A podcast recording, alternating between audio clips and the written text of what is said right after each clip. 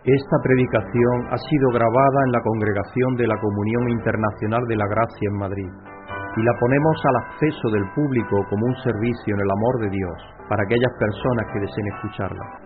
Pedimos que la palabra de Dios tome vida en tu corazón mientras escuches. Muy buenas tardes, hermanos, bienvenidos a estar aquí en la presencia del Señor en esta tarde y celebrar que Él se ha reconciliado con el mundo entero y está esperando que el mundo se reconcilie con Él porque de eso es lo que vamos a tratar hoy, el mensaje de eso es lo que va a tratar. Y es maravilloso saber que Dios ha hecho eso ya por no solo por nosotros, sino por toda la humanidad. La humanidad lo desconoce en gran medida, todos aquellos que no conocen a Jesucristo todavía no saben que eso pasa, que Jesucristo murió por ellos, que Él pagó por la sentencia, que están perdonados, pero ellos no lo saben. Nosotros lo sabemos, por eso es que tenemos que darle muchas gracias a Dios.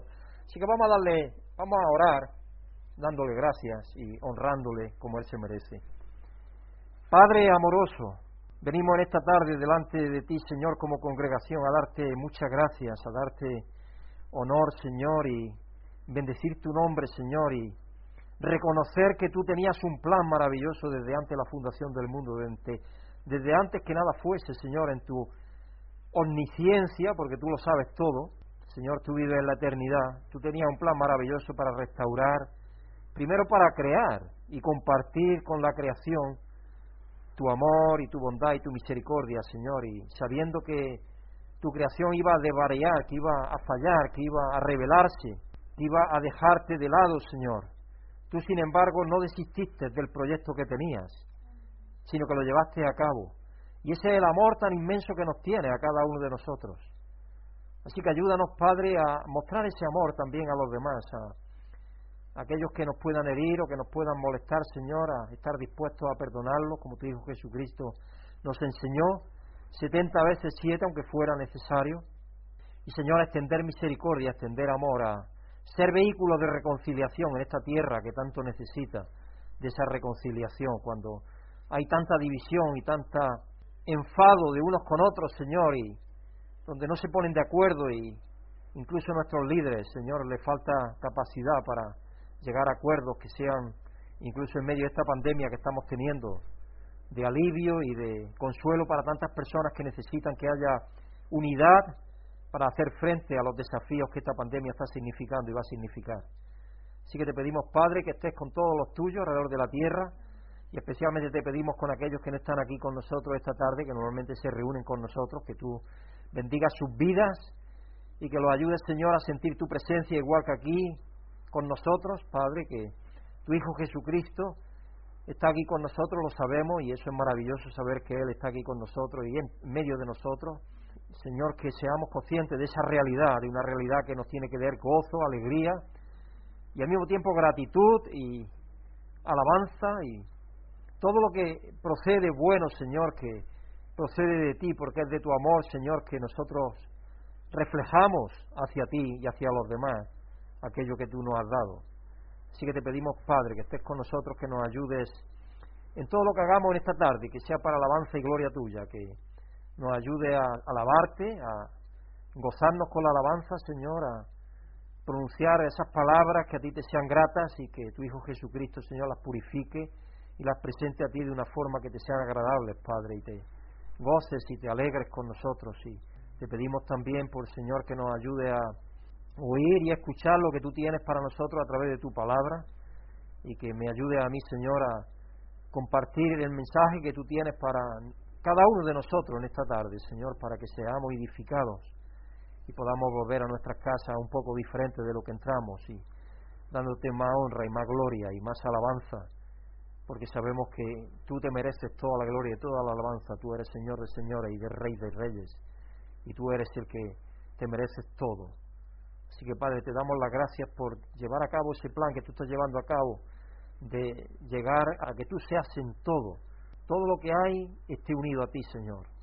Porque si no hay esa realidad, no hay eternidad para ese todo que tú quieres que tenga esa relación contigo por toda la eternidad. Así que Padre, te pedimos que estés con todo tu pueblo, donde quiera que esté alrededor de la tierra, y que nos ayude a comprender y a entender muchísimo mejor lo que tú has llevado a cabo por medio de tu Hijo Jesucristo y que nos ayude a aceptar y recibir lo que Él ha hecho por cada uno de nosotros y por todo el mundo. Y que nos ayude, nos ayude, Señor, también a llevar el mensaje de reconciliación que tú nos has dado. Te pedimos por nuestros hijos también, Señor, aquellos que tienen desafío ahora porque están en la escuela y sabemos que es un desafío el COVID y ajustarse a los nuevos amiguitos, a las nuevas burbujas escolares, a tantísimas cosas nuevas que está trayendo esta pandemia. Señor, que les bendiga y que les des ánimo y les dé seguridad y que sus papás puedan también transmitirles esa seguridad. Te pedimos igualmente por, por Bárbara y Javier, Señor. no sabemos si están trasladándose en este día o el 30 se van a trasladar. Que tú les ayudes y que cuando nazca ese hijo, Señor, que también nazca bien, con salud, y que ellos puedan, Señor, si ese es el deseo de ellos, incorporarse con nosotros en congregación, Señor, y que tú les bendigas en sus vidas y que los ayudes en los desafíos que, tengan, igual que ayude, Señor, a cada uno de los que hay aquí, porque todos tenemos desafíos. Es a través del desafío que se desarrolla la fe.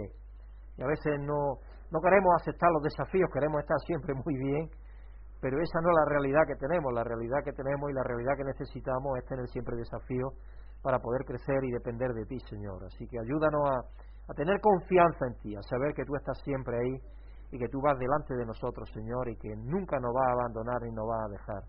Así que te damos las gracias, Padre, y te pedimos esto y te damos la gloria y reconocemos tu nombre y lo elevamos en alto en esta tarde, Señor, dándote gracias y pidiéndote lo todo en el nombre de tu Hijo Jesucristo, nuestro Señor y Salvador. Amén. Es bueno ponernos en oración delante de Dios y poner nuestras necesidades delante de Dios en oración. Qué bueno que es. Vamos a ir a Apocalipsis esta tarde. Introducción a la alabanza, vamos a ir a Apocalipsis 15, versículo 2 al 4. Vi también como un mar de vidrio mezclado con fuego, y a los que habían alcanzado la victoria sobre la bestia y su imagen, y su marca y el número de su nombre en pie sobre el mar de vidrio, con la arpa de Dios. Y cantan el cántico de Moisés, siervo de Dios, y el cántico del Cordero, diciendo, Grande y maravillosas son tus obras, Señor Dios Todopoderoso Justos y verdaderos son tus caminos, Rey de los santos. ¿Quién no te temerá, Señor? Y glorificará tu nombre. Pues solo tú eres santo, por lo cual todas las naciones vendrán y te adorarán, porque tus juicios se han manifestado. Para, los juicios, para nosotros los juicios de Dios se han manifestado ya.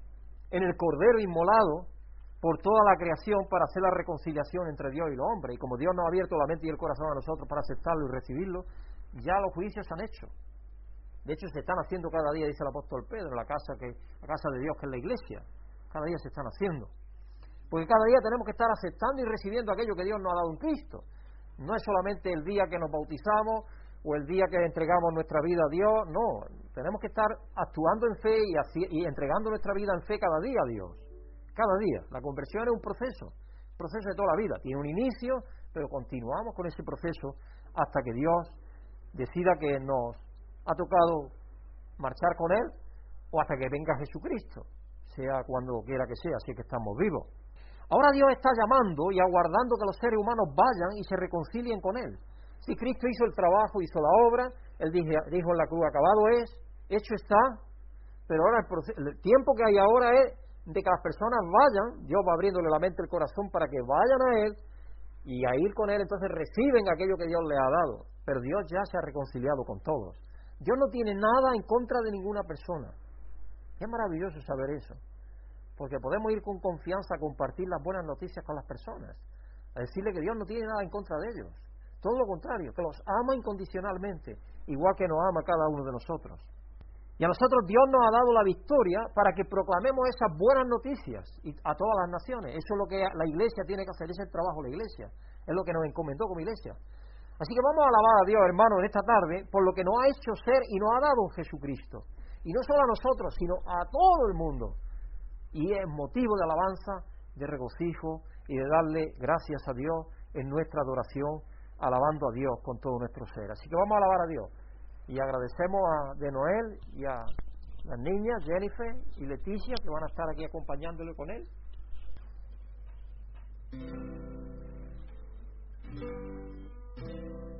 Buenas tardes, hermanos y hermanas, y esta, esta dádiva del Señor en nuestras vidas, y que Jesucristo vino a nós outros no tempo que estávamos perdidos, nos dá vida e vida em abundância, porque sua glória é tremenda e há uma profunda riqueza de, de Deus para nossas vidas.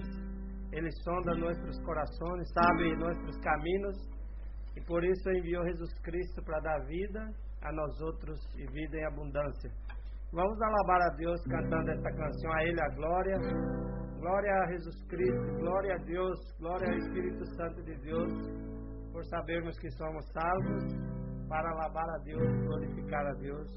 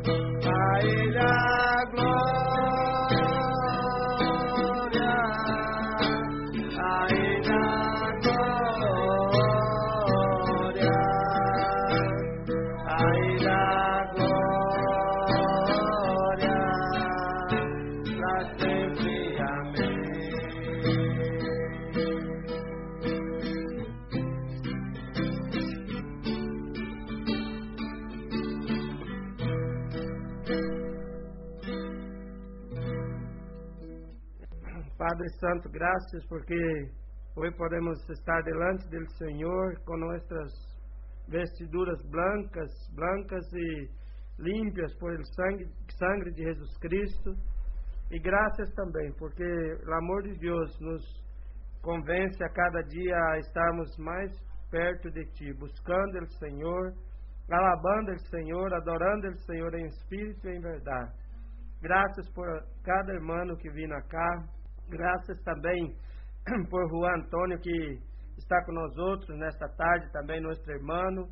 Que alabamos ao Padre porque podemos estar em comunhão uns com os outros e podemos juntos estarmos agradecidos ao Senhor por esse sacrifício ali na cruz do Calvário por nossos pecados. Graças e te alabamos e glorificamos o nome hoje para todos sempre. Amém.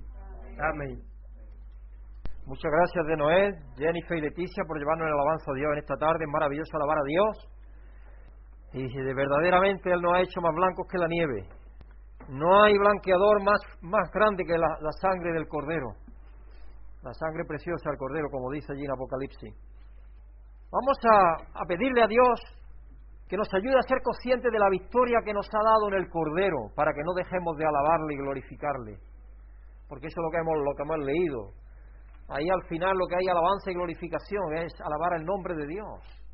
Y eso es algo que tenemos que empezar a hacer ahora ya nosotros, porque nosotros ya, Dios nos ha dado a conocer lo que ha hecho por nosotros.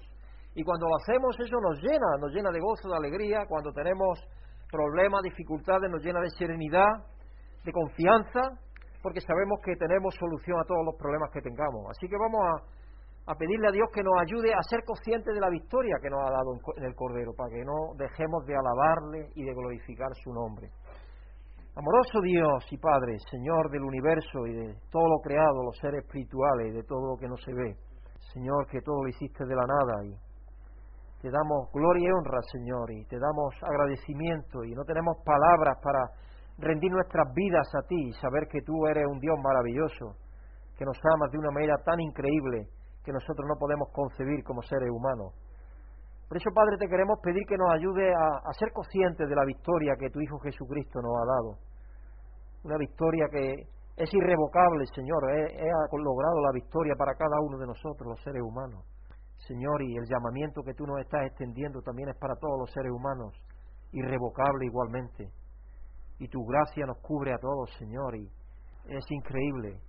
Así que te pedimos, Padre, que tú nos ayudes a tener esa confianza, esa seguridad de saber que somos victoriosos en ti y que eso nos haga rendirnos delante de ti y rendirnos delante de tu majestad, Señor. Y decirte, Señor, que te amamos, que te amamos por lo que eres, por lo que has hecho en nosotros y lo que nos has hecho ser, por lo que nos has dado. Nos has hecho ser tus hijos y hijas y nos has dado la victoria, nos has dado la vida eterna que nadie puede arrebatarnos, Señor. Así que te pedimos, Padre, que tú nos ayudes a renovar cada día esa fidelidad que nosotros establecimos contigo, ese pacto de fidelidad que establecimos contigo, de responder a ti cada día, Señor, para que seamos victoriosos cada día en cualquiera de las dificultades o los desafíos que podamos tener, especialmente los espirituales. Así que te damos gracias, Padre, y te pedimos esto en el nombre santo y bendito y glorioso de nuestro Salvador Jesucristo, el que nos ha dado la victoria. Amén. Y vamos a pedirle a Dios, Padre, que nos ayude a proclamar su nombre y anunciar que sus caminos son justos y verdaderos.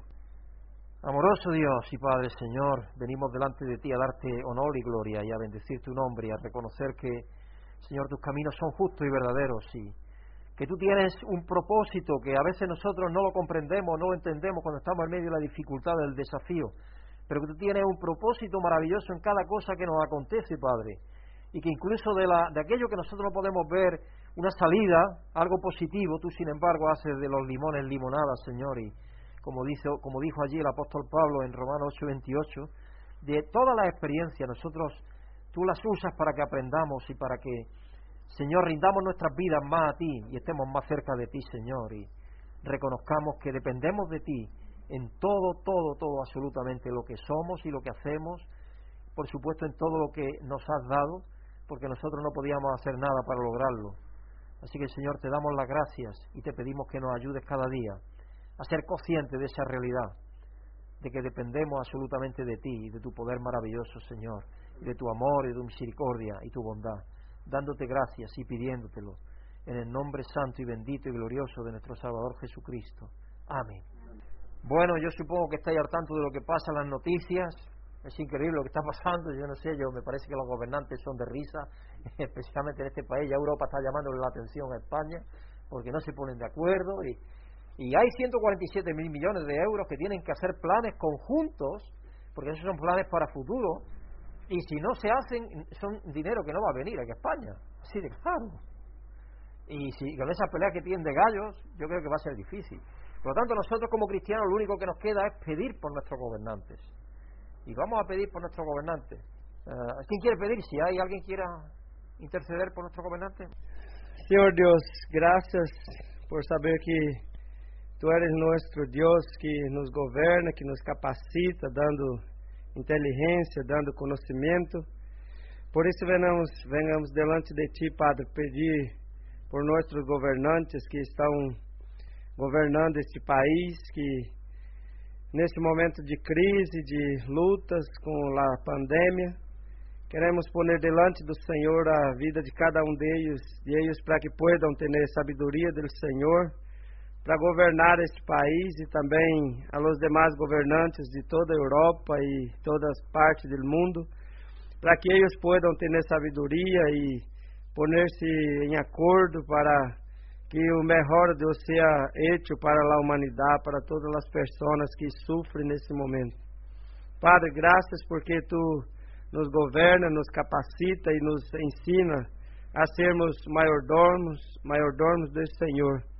Dê-nos sabedoria sempre e capacita, Deus, a cada um de nós outros também a estarmos orando, buscando ao Senhor por nossos governantes, tanto por el presidente desse país, por rei, todos os governantes, ó Deus, os deputados, os alcaldes também, a todos que estão investidos de autoridade, de autoridade, de compromisso com esta nação, os jueces e todos que tenham sempre um coração aberto a Deus, a ouvir a tua voz, a ouvir do Senhor também, para que hagam justiça e para que haja paz e alegria nesse país, para que as pessoas venham conhecer a Ti, para que eles possam ter o Senhor como o Senhor de suas vidas também para que possam governar melhor, Deus, este país e suas, suas casas, seus hogares, e em cada parte, ó Deus, desta nação que haja paz e amor e justiça também.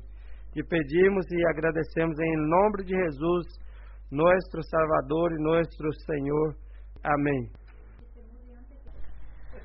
Quiero informaros de la ofrenda que le, eh, elevamos a Dios el domingo pasado con motivo de la, celebración de la segunda venida de Cristo. Levantamos una ofrenda de, 370 euros. Así que gracias, hermanos, por cada uno de vosotros lo que cooperaste para que esa ofrenda fuera una realidad. Así que muchísimas gracias. Entre todos tenemos eso y es por eso que podamos hacer la revista, enviarla gratis a tanta gente, porque no cobramos nada por la revista y se la enviamos gratis, tener la página web y tener todo lo que tenemos y especialmente pensando también al que en un futuro podamos tener empleado de nuevo a alguien cuando yo me pueda jubilar, porque supuestamente estoy jubilado, haciendo de voluntario todo el trabajo, entonces, pero esa es la situación que tenemos. Me mandó el audio, él me mandó una historia de humor, que bien curiosa. Estoy en una lápida en el cementerio, y pone la lápida, María Melos Machuca, María Melo Machuca, 1936-2015 y luego la QEDE, e, que en paz descanse, significa la QEPD, que se pone en mayúsculas debajo. Y ahora dice, recuerdo de todos tus hijos, menos Mauricio que no dio nada. Tú imagínate, contándole la vida a la familia, a toda la gente que viene al cementerio.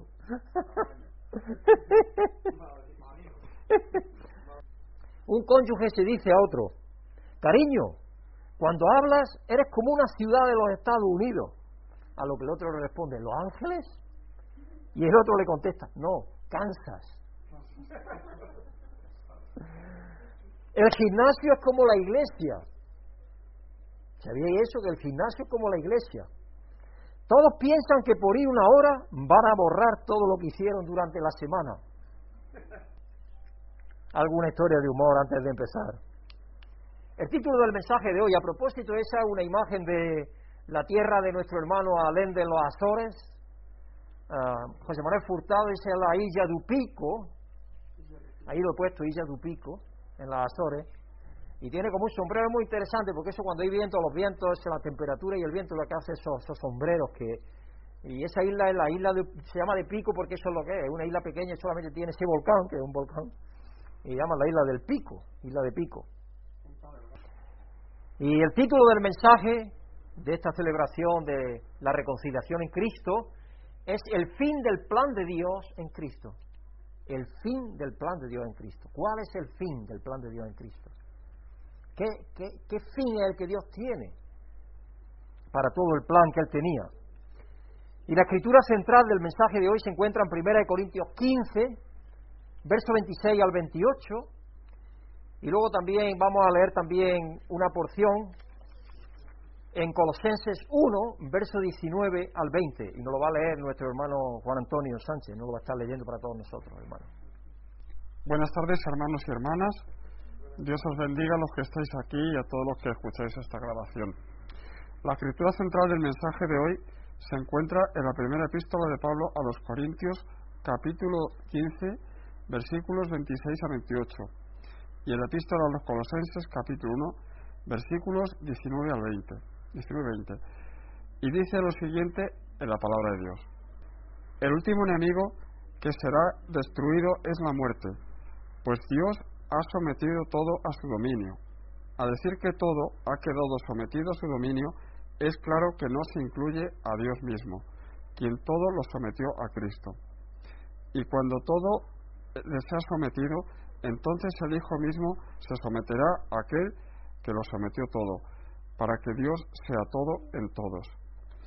Y Colosenses 1, 19, 20 que dice, porque a Dios le agradó habitar en él con toda su plenitud, y por medio de él reconciliar consigo todas las cosas, tanto las que están en la tierra como las que están en el cielo, haciendo la paz mediante la sangre que derramó en la cruz.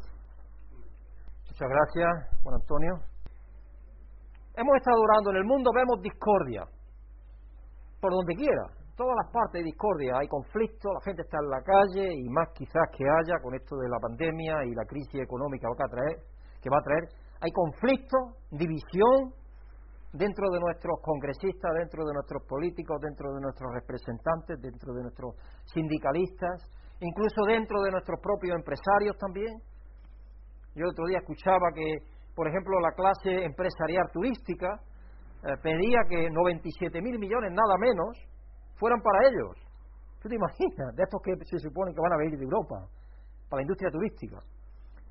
Sin embargo, el, que ahora es el dueño del río, río que es el, no sé si habéis pasado por la Plaza de España, el hotel que antes era el Plaza, el Hotel Plaza, ahora se llama Río, lo compró él. Él dice que no, él dice, nosotros somos empresas privadas, nosotros somos empresas privadas, ¿cómo que si los años que nos ha ido bien, nosotros no hemos ido al gobierno a decirle, toma aquí, no, no, no, y lo dijo muy claramente, dice, no, nosotros tenemos que, tenemos recursos para salir adelante, si es que hemos administrado adecuadamente. Y lo dijo él y me, encantó que lo dijera, porque así es.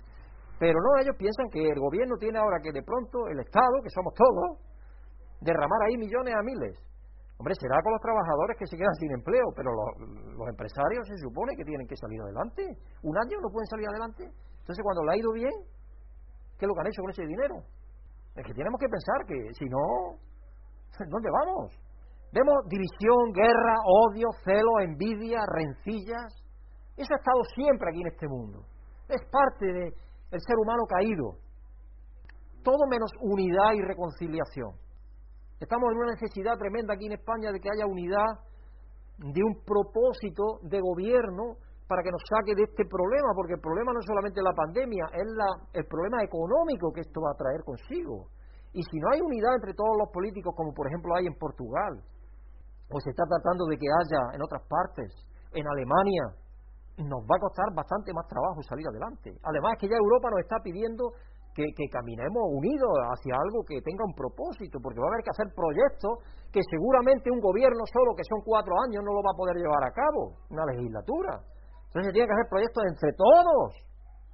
¿Cómo es que todavía no han caído del guindo y se dan cuenta que eso es lo que hay que hacer? Por eso que tenemos que orar por nuestros gobernantes, verdaderamente lo necesitan. Este mundo está más dividido que nunca. Yo recuerdo igualmente, es que yo con estas cosas que me quedo mucho, porque es que digo, caramba, se hace un análisis bien bueno. esta persona que es la, vice, la vicepresidenta de la OMS aquí en España, no la que preside la OMS aquí en España, sino la, segunda, hizo una declaración y le ponía, le preguntaban que cuál era uno de los problemas que ella veía para que no se hiciera frente de una manera más efectiva al, COVID-19. Y ella dijo, la anarquía, los anarquistas que somos los españoles, así lo dijo. Y no soy yo, lo dijo ella. Y me parece porque esa es la verdad. No sé si fue Pío Aroja el que dijo, el gran filósofo, dijo, España es 36 millones, creo que era 36 o algo así lo que había entonces, 36 millones de presidentes y un ciudadano, para referirse a eso. Todos queremos tener una idea, todos queremos hacerlo, todo, y así nada se hace. Tenemos que tener unidad, ir hacia el frente, pero no es lo que hay, por desgracia. Así que este mundo necesita unidad y reconciliación. En nuestro gobierno actual vemos gran división, unos vituperando al jefe del Estado, su majestad el rey, mientras otros lo apoyan. La falta de unidad de acción entre las comunidades autónomas ha llevado a que las autoridades europeas nos estén llamando la atención sobre la falta de unidad en la lucha contra la COVID-19. Sin embargo, el plan de Dios, según nos muestran las Escrituras, es llevar todo a la unidad en Dios de nuevo. Es traer unidad absoluta en Dios. Ese es el plan de Dios, como nos ha leído. Así que, hermano, hoy vamos a ver en esta celebración de la reconciliación en Cristo, ¿Cuál es el fin del plan de Dios en Cristo? ¿Cuál es el fin? ¿Y cuál es nuestra participación en el mismo mientras estamos en esta tierra, mientras vivimos? Porque Dios nos ha invitado a participar en ese plan. Permitirme que a rasgo vayamos por, por el plan un poco, por lo que Dios ha hecho. Dios es, eso lo dice la Escritura, Dios es.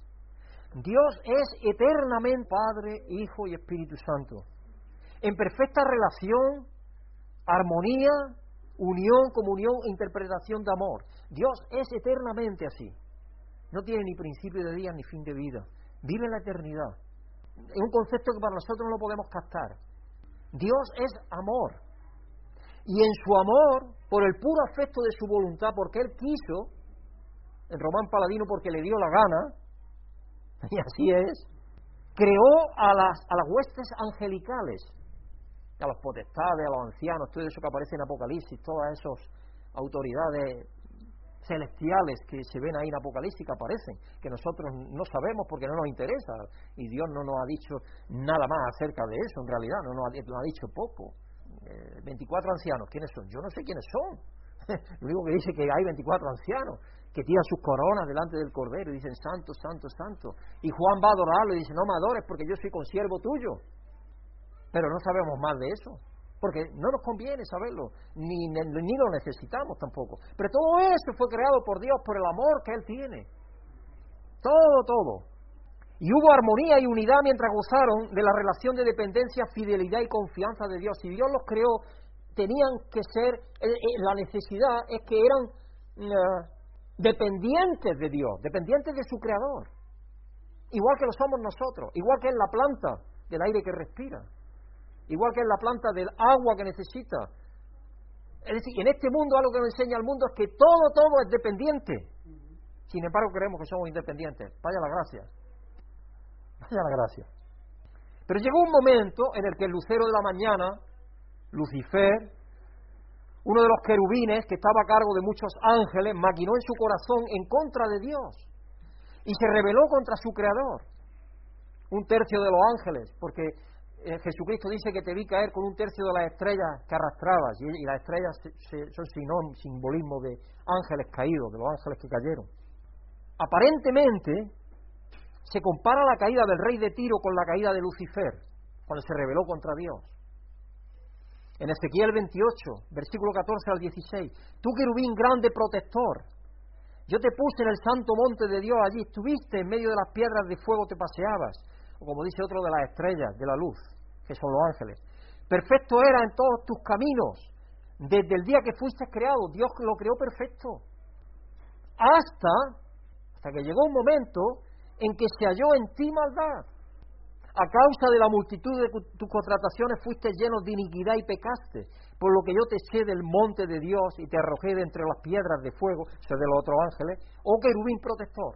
Este, ahí he leído de la Reina Valera del 1960. Pero eso no detuvo el plan de Dios. El plan de Dios era crear y hacer de esa creación que tuviera relación con Él eternamente y que tuviera unidad absoluta con Él y dependencia absoluta de Él. Porque todo lo que esté separado de Él no existirá. Todo lo que hay ahora es transitorio. Todo absolutamente. Todo lo que esté separado de Dios va a perecer. Solamente en Dios hay verdadera vida y hay eternidad. Lo demás va a desaparecer absolutamente. Así que eso no detuvo el plan de Dios en ninguna forma para crear al ser humano, para que tuviera relación con él como su padre y que los seres humanos fueran sus hijos e hijas. Así que creó todo lo físico. Él tenía planificado hacer eso. Dios no nos dice de una forma científica cómo lo hizo, Lo que sí nos dice es que Él creó de lo que no se veía todo lo que se ve. Pudo muy bien haber sido a través del Big Bang, porque el Big Bang dice que toda la energía del universo podría caber en una cucharilla pequeñísima de té, incluso más pequeño la energía. Y de ahí surgió todo, eso es lo que dice más o menos la teoría. Pero fijaos lo que dice Hebreos, hay Hebreos. Hebreo 11.3, por la fe entendemos haber sido constituido el universo por la palabra de Dios, de modo que lo que se ve fue hecho de lo que no se veía. De lo que no se veía fue hecho todo. Dios por medio del poder de su palabra creó. Y eso es lo que vemos allí en Génesis, cuando Dios empieza a crear y a separar cosas, que ya estaban las cosas creadas, pero Dios empieza a poner orden dentro de las cosas que había creado, empieza a poner orden. Eso es lo que vemos ahí al principio en Génesis. En Génesis Dios nos dice que Él habló y fue hecho. Y el Espíritu de Dios se movía sobre la agua y empezó a hablar y fue hecho. El Verbo dio la, la orden y el, Espíritu Santo empezó a actuar y empezó a separar el agua de arriba de las aguas de abajo, todo lo que ahí vemos que para crear, para acomodar más bien la tierra a la creación suprema que es el ser humano. Y después de cuando ya puso el universo y la tierra en orden, creó al ser humano igualmente. La palabra de Dios no, no es un tratado de ciencia, por lo tanto no nos dice en detalle cómo lo hizo. Los primeros capítulos de Génesis están escritos de una forma poética. Lo que sí nos dice es que Dios es el único Dios de todo el universo. Que Dios es el único Dios y que es el Dios de todo porque lo que había es un politeísmo tremendo cuando escribió Moisés, que fue el, que escribió los cinco primeros libros del Pentateuco, había un politeísmo tremendo en todo el mundo alrededor. Y Génesis es un libro que por encima de todo lo que hace es decir que Dios es el único Dios, aquel pueblo, cuando empezó a escribir. Así que lo que sí nos dice es que Dios es el único Dios de todo el universo, al que le dio leyes, creó a los seres humanos. En Génesis 5.2. Los creó hombre y mujer y los bendijo. El día que fueron creados los llamó seres humanos. Eso es lo que dice la, nueva versión internacional. Y ese es de un detalle de la capilla Sistina de eh, Miguel Ángel. Eso en, allí en Roma, en el Vaticano. Y después de crearlos, dijo Dios que todo era muy bueno. Que todo era muy bueno. Todo, absolutamente todo. Y Dios se paseaba con ellos en el jardín del Edén y tenía relación con ellos, y eso es lo que Dios quería hacer, tener relación con su creación, especialmente con el ser humano. Y esa metáfora está hablándonos de que Dios tenía una relación estrecha con ellos, que no era un Dios lejano, era una relación con los seres humanos próxima y amigable, y de seguridad de decirle, yo estoy aquí, hijos, yo estoy con vosotros, no temáis. Pero igualmente quisieron los ángeles rebeldes, los seres humanos dejaron de confiar en su Creador. Porque el problema es de fiarse de. Confiar es fiarse de. La fe, muchas veces hablamos de la fe, pero no nos damos cuenta que la fe es fiarnos de. Fiarnos de lo que nos dice el Creador. Tener confianza. Confiar en Él. Fiarnos de Él. De eso se trata. De quien dependían en todo absolutamente. Los seres humanos, igual que nosotros, aquellos primeros padres, todos dependemos absolutamente del Creador, en todo, en todo, en todo. Igual que lo hacemos nosotros, aunque no seamos conscientes de ello. Y la relación que tenían con su Creador se rompió. Se rompió porque dejaron de tener confianza en Dios. Entonces ellos fueron ya por su camino. ¿Cómo se produjo eso? ¿Qué, qué pasó para que eso aconteciera? Bueno, Satanás entró en escena. Aquel que se reveló, Lucifer que se reveló, entró en escena y sembró la duda y el antagonismo contra Dios en la mente de los seres humanos. Y así lo recoge en la Escritura, en esta porción que vamos a leer. Y es una descripción extraordinaria de cómo Satanás, después de sembrar la duda, siembra el antagonismo, la desconfianza, la infidelidad y por último la rebeldía en los seres humanos, que fue lo que hizo, ¿eh? rebelarse contra Dios, rebelarse contra su Creador. Vamos a leer en Génesis 3, 1 al 13. La serpiente, que era más astuta que todos los animales del campo que Dios había hecho, y para entender quién es la serpiente, tenemos que irnos a Apocalipsis 12, 9. Porque en Apocalipsis 12 9, nos dice que la serpiente antigua es el diablo y Satanás. Ahí nos dice quién es. Porque está hablando simbólicamente. Sí, Génesis, en la mayoría, los primeros capítulos especialmente son poéticos y está hablando simbólicamente. Entonces, tenemos que entender, por eso es que luego nos aclara en Apocalipsis 12.9, nos dice que la serpiente antigua, el diablo, que es Satanás, ahí nos dice, ahí nos dice quién es. Pues si no tenemos eso en cuenta, no lo sabemos. Así que era el animal de, todo, de todos los animales del campo que Dios creó, era el más astuto. Así que le preguntó a la mujer, fijaros lo que le preguntó, aquí viene, ¿es verdad que Dios os dijo que no comierais de ningún árbol del jardín? ¿Os suena eso a algo negativo y malo? Eso supongo yo que inmediatamente, oh, qué malo, qué cosa más mala nos dijo, ¿no? Que no comiéramos de nada, qué cosa más mala.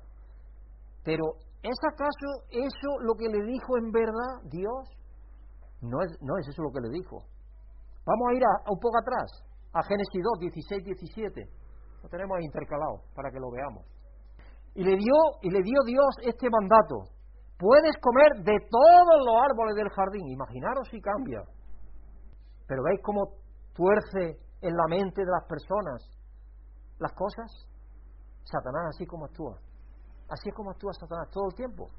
Está actuando así de esa manera. Mutunante. Podéis comer de todos los árboles del jardín, pero del árbol del conocimiento del bien y del mal no comerás, porque el día que del coma ciertamente morirás. Morirás. Sí, cuando Dios hizo el ser humano no lo hizo eterno. No, lo hizo mortal. Ahí lo dice. Ahí está diciéndolo. El día que comas de él morirás. No la de eternidad. La eternidad tenemos que recibir de Dios. Pero cuando Él lo hace al principio, no lo hizo eterno. Porque esa es una cuestión que también se enseña por ahí, que si tenemos un alma inmortal y tal cosa y tal. No existe tal cosa como eso, no es así. Ser es carne y, sangre y aliento de vida, que es lo que Dios insufló en el ser humano. Sopló aliento de vida para que viviera, para que respondiera. Y la voluntad que cada persona sea. Esa se la infunde Dios a cada uno de nosotros.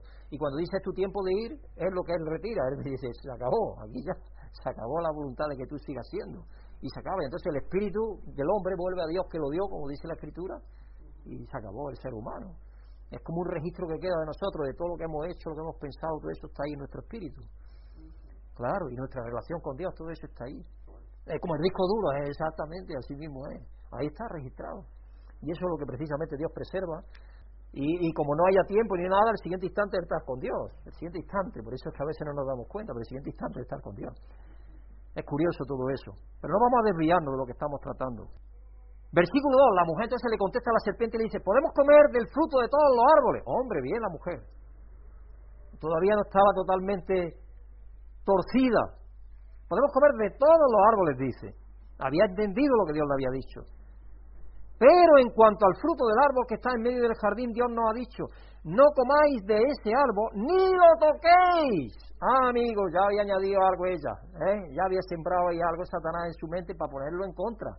Ah, pero Dios tenía que haber añadido algo en contra, ¿cómo que no? Y ella lo puso ahí. Pero eso no fue lo que dijo, eso fue, no, no, no lo dijo Dios eso. Entonces, poco a poco estaba sembrando la duda en su mente acerca de la benevolencia, la misericordia, la provisión de su creador. Eso es lo que estaba haciendo el enemigo. Poco a poco estaba haciendo eso. Pero la serpiente dijo a la mujer, así que es una mentira y la semilla del antagonismo empezó ahí. De lo contrario, moriréis, dijo. Pero la serpiente le dijo a la mujer, no es cierto, no vais a morir. Ah, una segunda mentira más grande todavía. Sois mortales, no vais a morir. Una mentira más grande todavía. Pero la serpiente le dijo a la mujer, no es cierto, no vais a morir. Sembró la desconfianza en Dios, como si Dios le estuviera privando de algo bueno como si Dios no le hubiera dado toda la información, como si Dios lo hubiera engañado, sembrando más y más y más y más, está minando, minando la confianza del ser humano en Dios. Eso es lo que, eso es lo que se ve ahí. Cómo minó la confianza del ser humano en Dios. Versículo 5, Dios sabe muy bien que cuando comáis de ese árbol, que cuando comáis de ese árbol, se os abrirán los ojos y llegaréis a ser como Dios. La vanidad. Porque eso es lo que dice allí también creo que, que recoge también un paralelismo ahí que se puede aplicar también a Satanás, a rebelión de Satanás. En Isaías 14 creo que es, donde dice que subirá a los lados del norte, seré semejante al Altísimo. Es la vanidad, ¿no? De decir, no, yo quiero ser como Dios. Y aquí pues está pasando igual. Seréis como Él. Llegaréis a ser como Dios. Conocedores del bien y del mal. Y no solamente eso, sino que, lo que en esas palabras lo que se dice en hebreo claramente es que decidiréis vosotros lo que está bien y lo que está mal. Nadie os dirá lo que está bien y lo que está mal, lo decidiréis vosotros mismos. ¿Y no es eso lo que está haciendo el mundo entero desde entonces? ¿No es eso lo que está haciendo el ser humano? Separado de Dios, decidiendo por cada uno por sí mismo lo que está bien, lo que está mal, lo que debo hacer, no debo hacer. Incluso a nivel, a nivel del humano humano podemos hablar, porque incluso los gobiernos tienen leyes inmediatamente para no cumplirlas. ¿Para qué quieres poner una ley si no se cumple? Nos dicen que nos pongamos la mascarilla y tenemos reuniones de jóvenes, de familia, esto y lo otro, que no se ponen la mascarilla. Y así nos va. Aquí vamos en Madrid otra vez confinados, seguramente, por no, por no seguir las instrucciones que hay. Porque claro, están, están saturando los hospitales de nuevo. Sí, claro, claro, claro. Pero si lleva la mascarilla no es tanto problema. Yo creo que si lleva la mascarilla puesta, el problema no está ahí. El problema está en que cuando te reúnes, los jóvenes se reúnen, se quitan la mascarilla, empiezan a beber y esto lo otro, y se olvidan de todo, y ellos van luego a las casas y se lo pasan a las casas. Y luego sus padres van a trabajar y lo pasan a los, con los que trabajan. Y es una rueda, es una rueda, una rueda, una rueda. Es una rueda. Indiscutiblemente que yo creo que tendrían que haber más servicios en los metros y en los autobuses y todo eso, indiscutiblemente que sí, para no tener esa aglomeración que hay. Pero que el problema es de irresponsabilidad también personal, no podemos echarle la culpa a, a, los medios de transporte, es personal la responsabilidad, tenemos que responder nosotros, cada uno de nosotros, de lo que está pasando. Y la mujer vio que el fruto del árbol, ahora viene la experimentación del ser humano, lo que ha hecho el ser humano a lo largo de los siglos. Y la mujer vio que el fruto del árbol era bueno para comer y que tenía buen aspecto y que era deseable para adquirir sabiduría. Así que tomó del fruto y comió. Luego dio a su esposo y también él comió. Es decir, habían caído en la trampa ya, ya estaban, ya estaban liquidados. Y en ese momento se le abrieron los ojos y tomaron conciencia de su desnudez. Por eso, para cubrirse, entretejieron hojas de higuera. Hoy, las hojas de higuera son bien ásperas, ¿eh? Cuidado, las hojas de higuera son bien ásperas. Cuando el día comenzó a refrescar, oyeron el hombre y la mujer que dio el Señor andaba recorriendo el jardín. Entonces corrieron a esconderse entre los árboles. ¿Por qué? Hasta entonces no lo habían hecho. ¿Por qué esconderse de Dios? Porque se sentían mal. Sentían que habían pecado.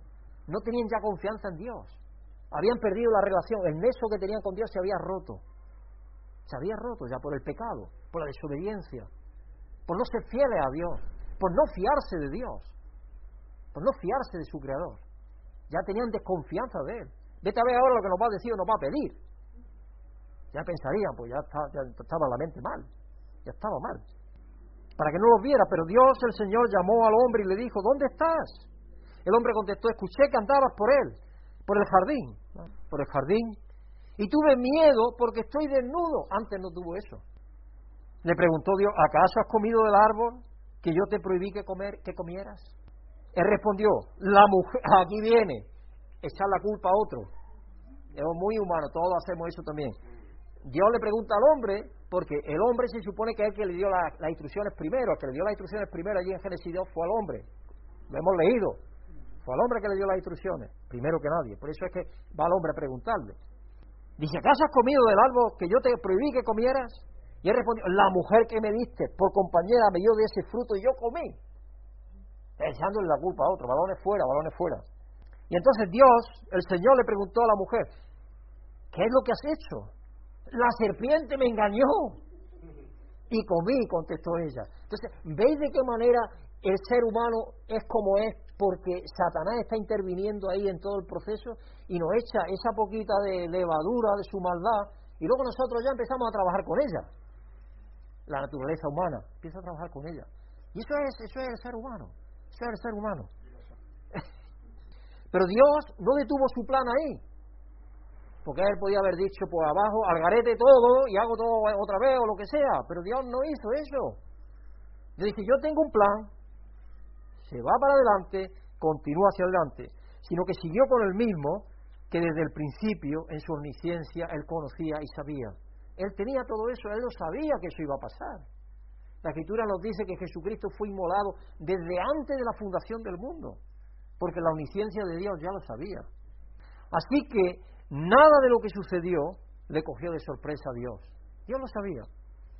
Dios mismo, por medio del Hijo Eterno, de Dios, en el poder del Espíritu, tomaría carne y se haría uno de nosotros para poder redimirnos, sanar la brecha que nuestro pecado había ocasionado. Y esa brecha queda allí manifestada en cuando fueron echados del jardín. Eso es simbólicamente igual.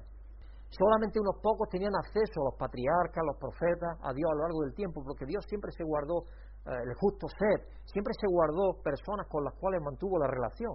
Pero la inmensa mayoría de las personas estaban desgajadas de Dios, separadas de Dios, al margen de Dios. Él tuvo siempre un cordón, podemos decir, él mantuvo el cordón umbilical de la humanidad, porque él tiene el plan con la humanidad, ¿por qué? Porque de la humanidad iba a nacer Cristo, el Redentor. Entonces él tenía un plan para que eso fuera así como fue, pero planificado por él, planificado por él.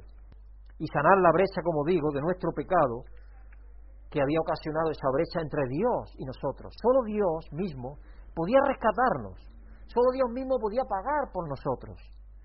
Y de esa forma Dios se reconciliaría con toda la humanidad, uniría a toda la humanidad consigo mismo en Cristo.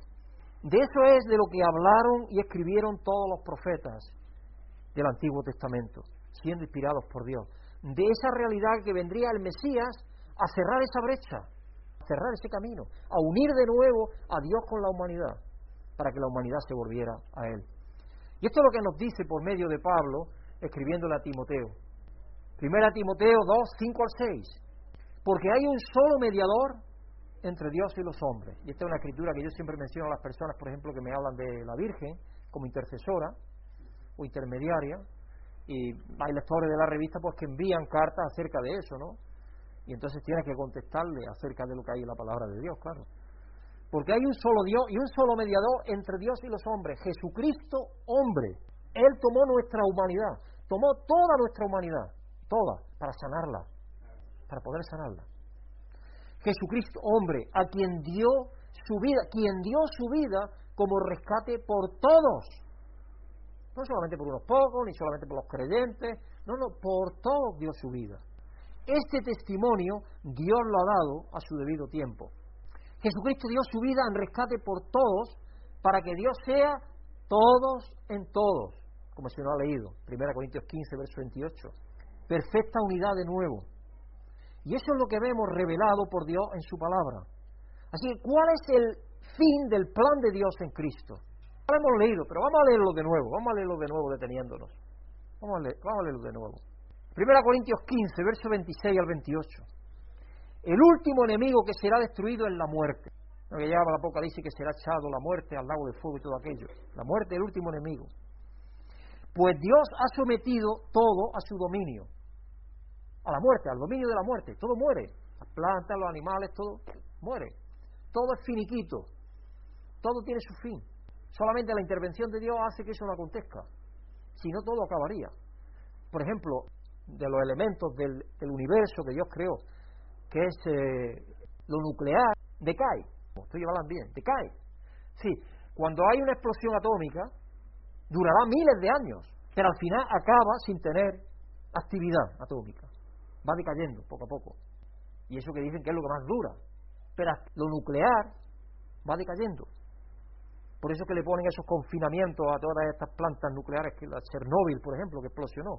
Tuvieron que ponerse con esa jaula de hormigón y luego de hierro a todo alrededor para contener toda esa energía nuclear para que no afecte más de lo que ya afectó, que desgraciadamente afectó, porque hasta el día de hoy siguen viniendo aquí a España niños de Chernóbil, que lo acogen algunas familias, para que estén durante un tiempo por lo menos en un medio que sea más, que sea más adecuado. Entonces, todo fue sometido a la muerte, todo decae, todo muere, todo separado de Dios, todo muere. Al decir que todo ha quedado sometido a su dominio, es claro que no incluye a Dios mismo, quien todo lo sometió a Cristo. Si Dios no está sometido a la muerte. Y fue Dios el que sometió a Cristo todo, todo el dominio se lo dio. Por ejemplo, en, Colosenses dice, Él creó todo por Él y para Él. Por Él y para Él fue creado todo lo que hay. Versículo 28, y cuando todo le sea sometido, y cuando todo le sea sometido a Cristo, entonces el Hijo mismo se someterá a aquel que le sometió todo, para que Dios sea todo en todos. Ese es el fin del plan de Dios. Yo he dicho que ese, para mí es el versículo que define cuál es el fin del plan de Dios, cuál es el fin de la Biblia. El fin de la Biblia es ese. El final de la Biblia es, es ahí donde acaba, ahí donde dice, este es el punto final, porque ese es el punto final de la Biblia. Todo lo demás es discusión acerca de, para llegar a eso, para llegar a ese punto. Y Colosenses 1, 19 al 20, porque a Dios le agradó habitar en Él, esto es en Cristo, habitar en Cristo con toda su plenitud. Sí, Cristo es plenamente Dios y hombre al mismo tiempo. Plenamente Dios y plenamente hombre. Y esta es una escritura que yo también uso cuando llegan nuestros amigos los testigos de Jehová, por ejemplo, a casa. Y es bueno que contengáis esta escritura en vuestra mente para poder, si es que llegan, pues darle la esperanza que hay en nosotros y el plan que Dios tiene y hablarles de todo esto que estamos hablando, porque ellos no conocen de esto prácticamente nada. Ellos tienen otro mundo físico y como si lo físico fuera eterno y Dios tiene un plan muchísimo más maravilloso que eso. Y a través de su Hijo Jesucristo, que es lo que estamos viendo, recibir la eternidad de Él por medio de su Espíritu. Así que Dios le agradó habitar en Él, en Cristo, con toda la plenitud. Y por medio de Él reconciliar, reconciliar es volver a unir volver a unir, reconciliar consigo todas las cosas, todas, las que están en los cielos, sean principados, potestades, seres angelicales, huestes, los ancianos, todo, todo, absolutamente lo creado, todo, todo, reconciliarlo todo, reconciliar consigo todas las cosas, tanto las que están en la tierra como las que están en el cielo, haciendo la paz mediante la sangre que derramó en la cruz. Porque el sacrificio de Cristo pagó por cada uno de nosotros. Redimió, pagó. La palabra redimir, que aparece tantas veces en la Escritura por medio de Pablo, es un término legal del mundo romano, de la ley romana. Eso es lo que él utiliza. Y redimir es pagar. Pagar bien en tu caso mismo o en, el, nombre de otro. En este caso, Cristo pagó por nosotros. Porque, por ejemplo, hay una cosa que se llama redención de pena. Los presos pueden redimir pena haciendo trabajo, por ejemplo. A eso se refiere redención, pero Cristo hizo la redención total nuestra, de todos los seres humanos, en su sangre. Eso fue lo que hizo Él. Y eso lo hizo por medio, por medio de su sangre.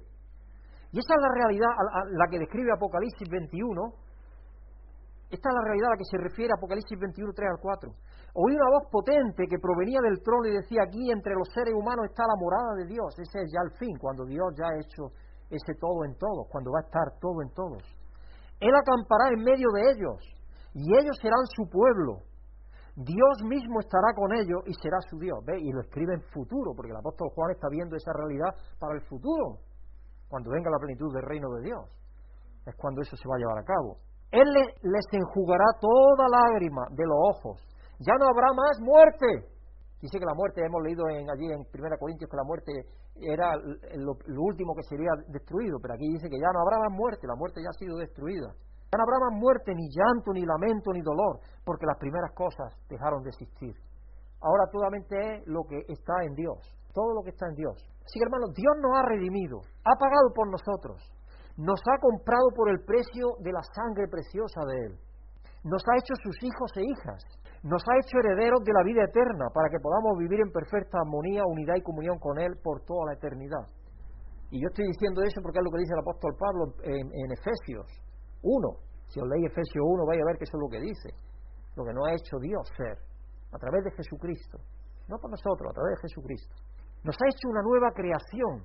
Funciona cuando le da la gana. Nos ha hecho una nueva creación y nos ha encomendado que seamos los voceros de Él que seamos los voceros de las buenas noticias, los embajadores de su reino, mientras vivimos en esta tierra de la que se está valiendo para junto a nosotros llevar a cabo el proceso que le está llevando a cabo, de unir todas las cosas con Dios, en Dios. Fijaos lo que nos dice el apóstol Pablo en 2 Corintios 5, 14 al 21. El amor de Cristo nos impulsa, esa es la palabra más adecuada que traduce a otras versiones, es como un muelle, la palabra que hay es como un resorte, cuando tú tienes un resorte comprimido y tú sueltas el resorte, el resorte te impulsa o te impele. Eso es el amor. El amor de Dios te impele, te mueve, te inspira, te motiva. El amor de Cristo nos, nos obliga, nos impulsa, nos motiva, porque estamos convencidos de que uno murió por todos y por consiguiente todos murieron. En Cristo todos murieron, dice el apóstol Pablo, allí en, Romanos. Versículo 15. Y Él murió por todos para que los que viven ya no vivan más para sí. Si aquellos que hemos pasado ya por la conversión, hemos muerto en el bautismo y vivimos la nueva vida, ya no tenemos que vivir para nosotros mismos, sino para los demás. Para que no vivan ya para sí, sino para el que murió por ellos y fue resucitado. Primeramente para que vivir por, para Cristo, para nuestro Redentor, para nuestro Señor, para el que nos compró. Si queréis, para nuestro dueño, porque Él nos compró en su sangre, para que los que viven ya no vivan más para sí, sino para el que murió por ellos y fue resucitado. Y Él fue el que nos dijo amén a los demás. Entonces, ahí está el, el vivir para los demás también, claro. Versículo 16. Así que de ahora en adelante no consideramos a nadie según criterios meramente humanos. Aunque antes conocimos a Cristo de esta manera, ya no lo conocemos así. Ni siquiera a Cristo, dice el apóstol Pablo. Por lo tanto, si alguno está en Cristo, es una nueva creación. Para Dios ya hemos pasado a lo nuevo, ya, hemos pasado a lo nuevo. Hemos nacido de nuevo, Dios nos ha redimido, nos ha justificado, nos ha santificado, vive dentro de nosotros, tenemos el Espíritu de Él, hemos pasado de la muerte a la vida, a la vida eterna. Entonces hemos pasado a la verdadera vida. Lo viejo ha pasado, ha llegado ya lo nuevo.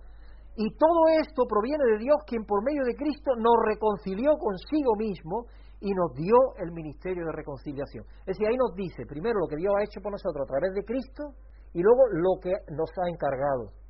Lo que nos ha encargado. Esto es que en Cristo Dios estaba, vamos a ponerlo, todo esto proviene de Dios quien por medio de Cristo nos reconcilió consigo mismo y nos dio el ministerio de reconciliación. Es decir, nos unió a Cristo y nos dio el ministerio de reconciliación. ¿Qué es ese ministerio de reconciliación? Esto es que en Cristo Dios estaba reconciliando al mundo consigo mismo. Estaba en Cristo, en la cruz. Allí lo hizo. No tomándoles en cuenta sus pecados y encargándonos a nosotros el mensaje de la reconciliación. Ese es el mensaje que tenemos que dar, el mensaje que hay que compartir, el mensaje de la reconciliación de Dios con el mundo. Versículo 20, así que somos embajadores de Cristo, porque ya este mundo no es nuestra patria, nuestra patria es el reino de Dios, entonces somos ciudadanos del reino. Entonces, aunque estamos aquí, nosotros no somos ciudadanos de este reino, somos ciudadanos del reino de Dios. Por lo tanto, somos embajadores de la patria de Dios, aquí en este mundo. Igual que el embajador que te digo, pues, de Chile aquí, pues representa a Chile aquí en España. De hecho, incluso la propia embajada no es España, es curioso, porque la propia embajada de Chile aquí en España no es España, es terreno inviolable y se considera que es chileno, y de cualquier embajada, va a ser de la embajada de Brasil, de, El Salvador, de cualquier embajada que sea. Así mismo es. Y la embajada de España en Arabia Saudita es España allí. Y así es con cada uno de nosotros. Formamos el inicio del reino de Dios aquí en la tierra. ¿Qué os parece? Dios nos ha reconciliado, nos ha dado una tarea y nos ha hecho embajadores de su reino. Somos embajadores de su reino. Casi nada el trabajo que Él nos ha dado Así que somos embajadores de Cristo, como si Dios os exhortara a vosotros por medio de nosotros, dice el apóstol Pablo, que está haciendo allí a los Corintios. En nombre de Cristo os rogamos que os reconciliéis con Dios, porque Dios ya se ha reconciliado con vosotros. Reconciliaros con Dios. Al que no cometió pecado alguno, por nosotros Dios lo trató como pecador para que en él recibiésemos la justicia de Dios. Si Dios en Cristo hizo esa redención. Hermanos, Dios nos reconcilió consigo mismo por medio de la muerte expiatoria de Cristo, para que seamos sus embajadores, que llevemos el mensaje de la reconciliación de Dios en Cristo. Con todo lo que hacemos en la iglesia, a nivel personal, cada uno a nivel personal lo que hacemos, si vemos una persona que podemos ayudarle, la ayudamos. Eh, como Ana está ahora con Maite, pues si podemos ayudarle a esta persona porque se está recuperando, pues es lo mejor que podemos hacer. Si tenemos la oportunidad, el tiempo y la energía para hacerlo, pues eso pensar en los demás. O como comunión, tratamos de cumplir con ese encargo de ser embajadores de las buenas noticias, de la reconciliación de Dios con la humanidad. ¿De qué manera lo hacemos? Por medio de verdad y vida, de la página web, por medio de las visitas pastorales, y esperemos que algún día lleguemos de nuevo a tener un líder nacional de la Iglesia empleado a tiempo total, porque es necesario. Se necesitan para esos recursos, recursos que Dios nos da, porque Dios, a Dios le pertenece todo. Entonces Dios es el que nos lo da todo. Así que parte de esos recursos proceden de las ofrendas anuales que damos para la obra de Dios en esta celebración. En celebraciones aquí en la iglesia cogemos siete, los demás días no recogemos ofrendas. Cada uno voluntariamente da lo que quiere dar. Pero en la iglesia siete, que son los puntos centrales del plan de Dios, de la celebración de Dios. Así que vamos a recoger la ofrenda y luego vamos a terminar con una escritura. Amoroso Dios y Padre, Señor, venimos delante de ti a darte gracias y a reconocerte, Señor, como nuestro Creador y nuestro Soberano. Señor, tú nos has creado con un propósito y es para que te demos gloria y honra por toda eternidad. Y tengamos relación contigo, Señor, de una manera total. Y tengamos esa intimidad que tú tienes ahora con tu Hijo Jesucristo y con el Espíritu, Señor, y que podamos participar, Señor, de esa comunión que tú tienes tan maravillosa, Padre. Es maravilloso saber que nos aguarda ese futuro donde no hay más dolor, ni más muerte, ni más sufrimiento, sino que eso será una cosa totalmente del pasado, Padre. Te presentamos esta ofrenda, que es un poquito de lo mucho que tú nos has dado, Padre, porque no hay dinero en todo el mundo para poder pagar ni siquiera una vida humana, y tu Hijo Jesucristo hizo el pago por cada uno de nosotros, Padre. Él vino a esta tierra para entregarse por cada uno de nosotros y de todo el mundo y reconciliarnos contigo. Y eso se ha llevado a cabo y ahora estás esperando que nosotros nos reconciliemos, Señor, toda la humanidad. Y a nosotros, aquellos que ya nos hemos reconciliado contigo, Señor, y conocemos lo que tú has hecho y nos has hecho ser en tu Hijo Jesucristo, nos has dado el ministerio de reconciliación. Señor, nos has dado el cometido de llevar las buenas noticias de que tú te has reconciliado con el mundo. Así que, Padre, te pedimos que uses esta ofrenda y nos ayudes, Padre, con sabiduría en la Junta Directiva y a mí como administrador de la Iglesia a poder usar esta ofrenda de la manera más sabia y más prudente para que pueda llegar lo más lejos posible en el cometido que tú nos has dado, Padre, de llevar las buenas noticias que tú tienes en tu Hijo Jesucristo para toda la humanidad. Te damos las gracias, Padre, te pedimos que nos bendigas por ser capaces, Señor, que tú nos has capacitado para poder darte esta pequeña ofrenda. Que nos, Padre, que nos bendigas con trabajo, con salud, con todo lo necesario, Señor, para que podamos seguir siendo conscientes de que dependemos de ti en todo, Padre, y al mismo tiempo reconocer esa dependencia, dándote y ofrendándote a ti, Señor, y sobre todo dándote nuestras vidas, porque tú es lo que buscas, Señor, nuestras vidas absolutamente, porque te pertenecen a ti, tú las has comprado con el precio de tu Hijo Jesucristo. Así que te damos las gracias, Padre, y te pedimos por todos los tuyos alrededor de la tierra, que por medio de tu Espíritu, Señor, tú renueves a tu pueblo y que nos des un compromiso renovado de llevar este mensaje de reconciliación al mundo entero que tanto necesita de él. Dándote gracias, Padre, y pidiéndote esto y dándote gracias una vez más y honor y gloria en el nombre de tu Hijo Jesucristo, nuestro Salvador y Redentor. Amén. Muchas gracias, hermanos, por la ofrenda. Para que Dios sea todo en todos. Maravilloso el amor de Dios como exclamó Pablo en Romano 11, verso 32 al 36. En fin, dice Pablo, en fin, Dios ha sujetado a todos a la desobediencia con el fin de tener misericordia de todos. Qué profundas son las riquezas de la sabiduría y del conocimiento de Dios. Qué indescifrables sus juicios e impenetrables sus caminos. ¿Quién ha, ha conocido la mente del Señor o quién ha sido su consejero? ¿Quién le ha dado primero a Dios para que luego Dios le pague? Porque todas las cosas proceden de Él y existen por Él y para Él. A Él sea la gloria por siempre. Amén. Todos fuimos reconciliados, unidos a Dios por la sangre del Cordero. Alabado sea Dios, hermanos. Tengamos ese gozo, esa alegría, ese agradecimiento en cada momento de nuestras vidas y esa convicción de que dependemos absolutamente de Dios para la vida eterna que Él nos ha dado ya, pero que tenemos que seguir preservándola por medio de la fe. Y la fe es confiar en Dios, es fiarnos de Dios, es fiarnos absolutamente de Dios, de que Dios nos va a seguir llevando hacia aquel fin que Él tiene para nosotros y para toda la humanidad. Que tengáis buena semana, que Dios os bendiga. El mundo estaba en tinieblas, no había un Salvador. Jesus Cristo vindo como a estrela de la manhã, trazendo paz, vida, trajo a vitória a todos nós. Cordeiro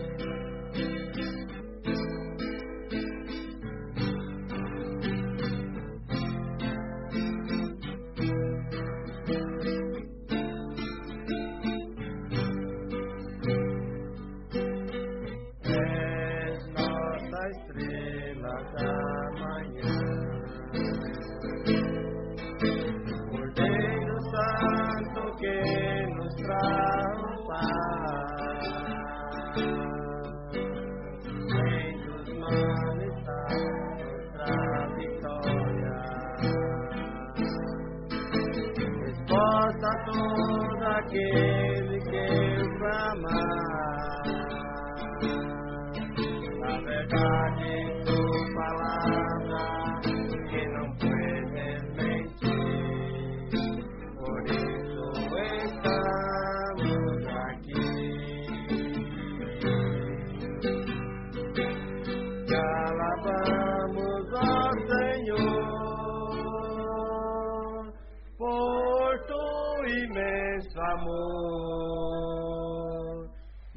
Manifesta tu perdão e poder. E assim vamos te alabar para sempre. Para sempre, oh meu Deus. alabamos ao Senhor.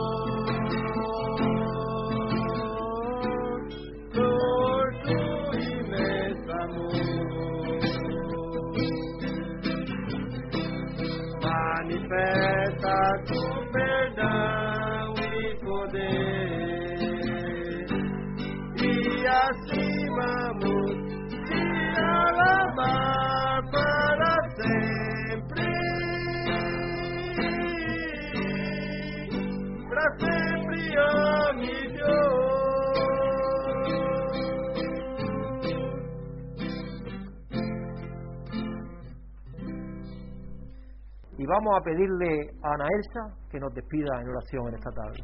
Gracias, Padre, por este mensaje, con lo cual, Señor, nos haces ver de nuevo que somos tus hijos, que tenemos, Señor, que llevar a, otras personas este mensaje con palabras, con obras, ser reflejo de lo que, lo que tú quieres que seamos, Señor. Gracias por escucharlo. Gracias porque nos tienes con vida. Gracias por poder participar con los demás, Señor. Gracias por todo. Aún dentro de todo el cataclismo que hay en el mundo, gracias, Señor, porque estamos bien. Y por eso te damos muchas gracias, Señor. Síguenos acompañando, sigue con nosotros el resto de nuestros días. Te lo pedimos en nombre de tu Hijo Jesucristo. Amén.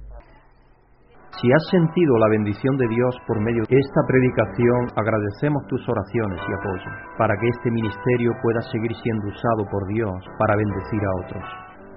Pedimos que el amor y la paz de Dios, que sobrepasa todo conocimiento, llenen tu vida.